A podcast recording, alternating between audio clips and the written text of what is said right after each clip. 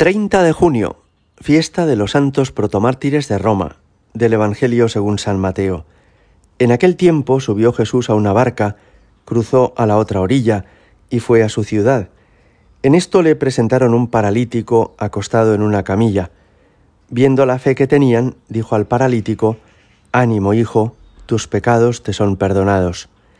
Algunos de los escribas se dijeron, Este blasfema. Jesús, sabiendo lo que pensaban, les dijo, ¿Por qué pensáis mal en vuestros corazones? ¿Qué es más fácil decir, tus pecados te son perdonados?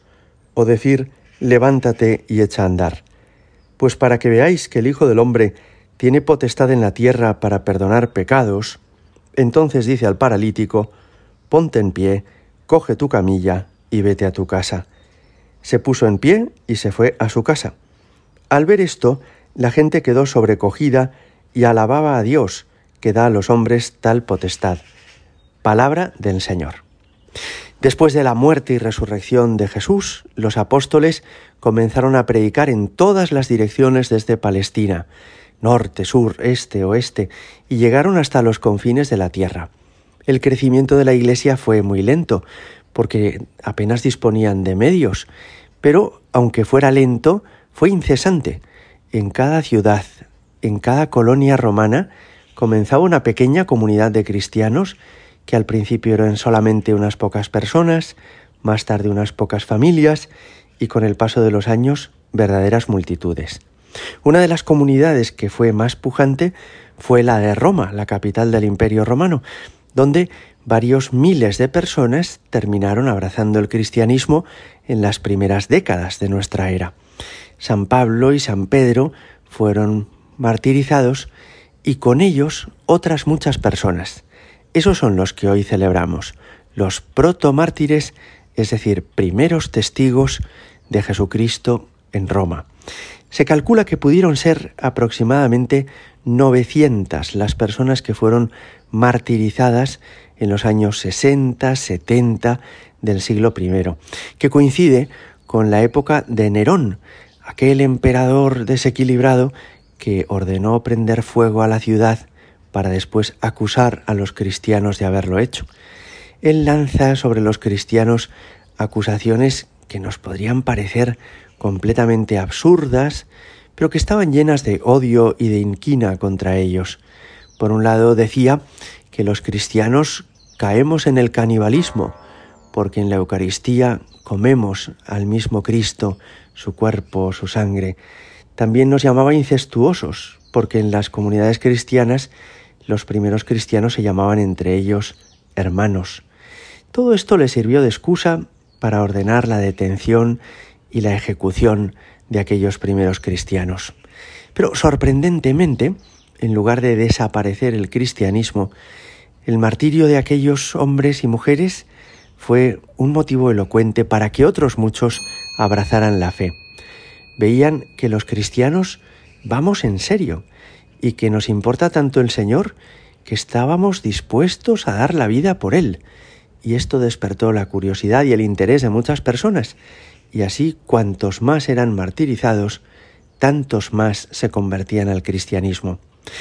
Aquellos primeros cristianos comenzaron teniendo las costumbres fúnebres del resto de los ciudadanos del imperio, no se distinguían mucho de ellos, pero no querían incinerar sus cuerpos, sino darles sepultura cristiana, que es eh, la costumbre más conforme con nuestra fe.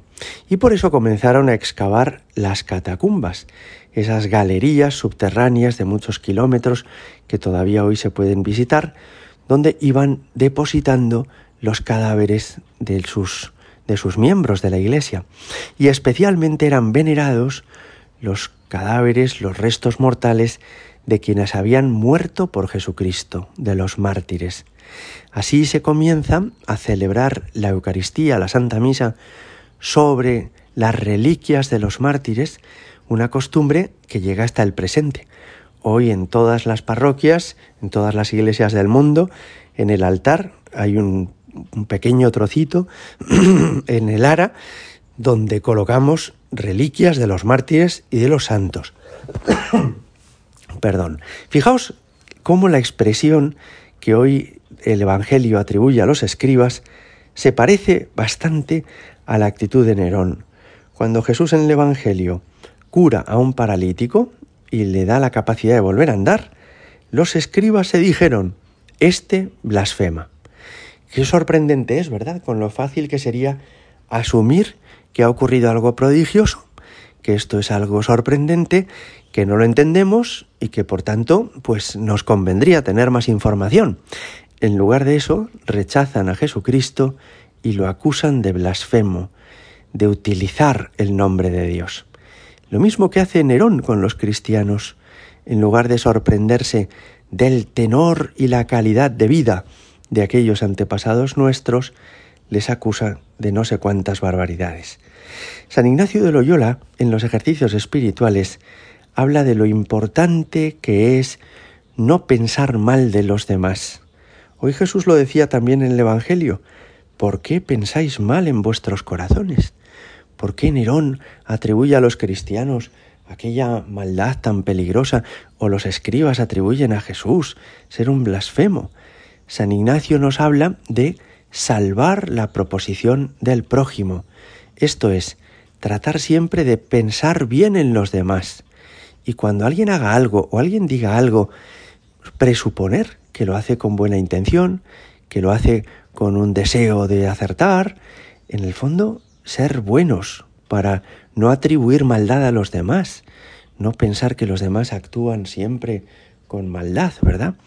Hoy le pedimos al Señor que por un lado nos haga tan dignos sucesores de los primeros cristianos como lo fueron ellos, y por otro lado, que no pensemos mal de los otros, sino que procuremos siempre salvar la proposición del prójimo, pensar bien siempre de los otros.